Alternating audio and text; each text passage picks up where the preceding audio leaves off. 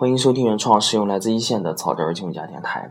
在电台之外呢，作者本人还有一个微信公众账号啊，也有近一百篇的原创文章，已经获得了微微信的原创声明功能，名字也叫草根儿金融家啊。如果听众朋友们有感兴趣的呢，可以在这个搜索栏里直接搜索“草根儿”两个字，排名第一的呢就是我的原创公众账号“草根儿金融家”微信平台。那么，那么这个今天为什么加了这这么长的一段时间的广告呢？是因为我发现这两天我这个电台的这个播放量呢，啊，有一个非常爆炸性的一个增长。我也不知道为什么，可能我琢磨了一下，电台上，呃，这一百三十八期节目播放量最高的呢，啊，和我想的不一样。一开始我想，可能励志电台是一个啊比较喜欢偏文艺、偏情感类的节目啊，这样喜欢这样节目的朋友可能多一些。啊，这样的内容可能受欢迎，但是后来我的电台发现，呃，这个讲营销的，还有讲这个包商小微的这个电台呢，播放量是特别的高，播放量是特别的高，可能还是呃，我写这些东西的时候呢，确实是用心，可能也尝试做过一些偏比较偏文艺的，写草根用加随笔的这些节目，但是效果呢，啊也不错，但不是特别的好，所以说呢，这个电台也算是给了我一个指指引的方向吧，往后还是。多写写业务啊，和我想的不一样。我以为业务没人听呢，没想到这业务还一说业务还挺受欢迎。最近一篇的播放量呢，也就几天的时间呢，有三千多的播放量，非常的不错。呃，看了一下统计数据，草根专家电台一百三十八期节目播放量已经超过了六万啊，也可以说是一个非常不错的成绩。作为一个业余的，作为一个偶尔录制的，作为一个非常小众这么一个电台来说呢，啊，成绩已经非常不错了。那么这段时间呢，我在思考一个问题，就是草根金融家微信平台的一个走向和归属，啊，非常的犹豫啊，它这个将来该怎么走啊？一开始我是出自于个人的兴趣、个人业务总结来弄了一下这个账号，呃，现在呢到了一个十字路口，因为啊做的还算不错吧，也得到了呃很多专业公司的青睐啊，然后呢他们有这种意向说。能不能把它走向这个正规的一个商业化运营？因为平台的定定位不错，积累也不错，全部是原创文章，有原创号，啊，应该是有更大的发展。但是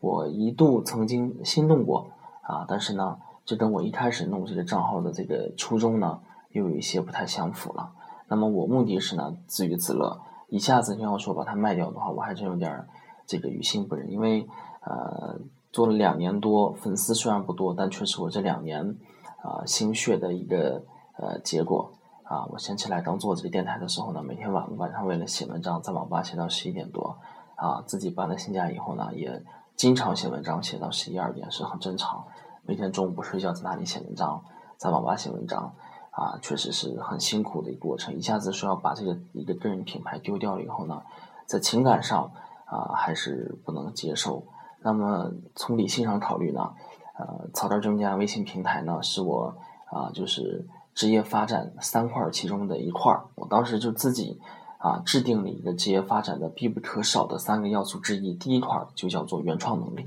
就是你要有原创内容的输出能力，有原创内容的写作能力，这块我统称为原创能力。第二块呢是平台，就是自媒体平台。第三块呢是渠道。就是说，如果说你想在工作之外，想为工作增加更多可能，或者说你想做一个兼职的话，这三块呢是一定必须得具备的啊，原创能力、自媒体平台啊，还有这个渠道。那么过去两年呢，我一边在做草根用家微信平台，一边在做这个电台，也一边呢有意识的积累了好多原创能力呢啊，这两年一直在锻炼啊，怎么说呢？本本身这个写作呢，我不是特别的擅长。所以说呢，啊，着重说咱们写的可能不要求说是一定要写的特别好，但是你所写的内容呢，一定要有有有你自己的价值。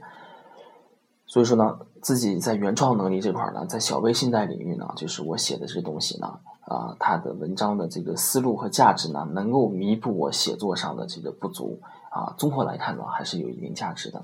那么平台呢，这个草根竞价平台呢，也是取得了一个不错的成绩啊，第一批获得这个原创。声明功能的啊，就像有个公司给我打电话，你这个金融平台以金融行业啊作为内容的平台呢啊，有原创功能的是非常非常少的，对吧？渠道方面呢，就是和各大平面媒体、杂志啊、微信公众平台，还有各大的行业啊，其他的朋友啊，从我微信上能看出来，以前微信上我定了一个标准，说我微信的朋友不能超过五十人，现在呢加到了二百个，大部分呢都是这这这些啊大牛，其他行业的大牛，以这个搞微信的多一些，好多微信平台的这个负责人都联系到了。啊，都联系到了，就是也是一个渠道吧。将来一旦要是我有好的内容的话，都可以通过他们优先去发出去。这是最近一两年他做的一个事情。那么现在，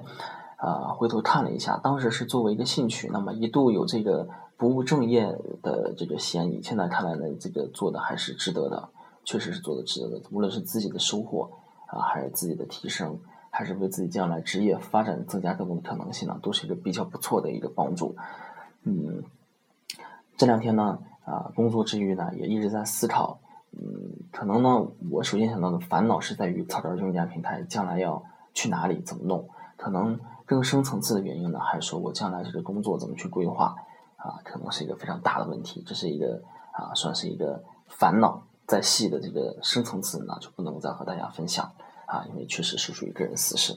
那么这个这篇电台节目呢，啊，是一个小的插曲。啊，本来呢是想开头简单说两句，然后就进入到扫街溜讲。这一说就说了不少，说干脆呢就作为一个小插曲。啊，每隔一段时间呢都要做一次调整，无论是电台还是无论是我的微信平台呢，啊，所以说呢，有工作以来呢一直说想创业，啊，想着就是说脱离公司去创业。那么不知不觉呢，搞这个微信和搞这个平台呢，其实就是创业行为的一种，对吧？你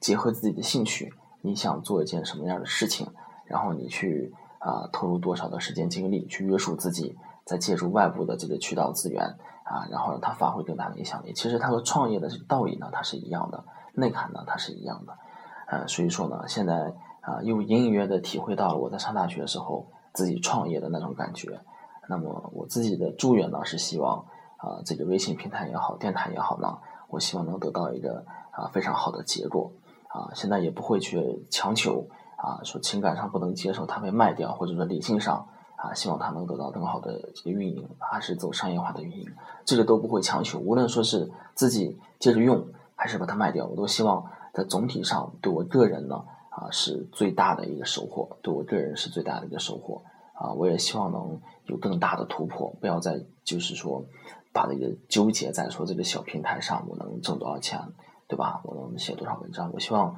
啊，能够通过平台、通过电台、通过这个写文章的机会呢，去认识更多比我牛的人，去接触更大的世界，然后让自己获得更快速的提升。因为现在我已经很明显感觉到了，呃，不是说啊别人在走你在跑，其实大家都在跑。就是说，你有没有方法，有没有机会比别人跑得稍微快一点？你每快一点呢，你就比别人啊多一个进步的机会。这个呢，就是一个阶段性的一个总结的一个电台，叫做“草根专家最近在做什么”。然后待会儿呢，就接着和大家分享啊，分享一些正经的扫街溜讲啊，第四篇。那么，谢谢大家。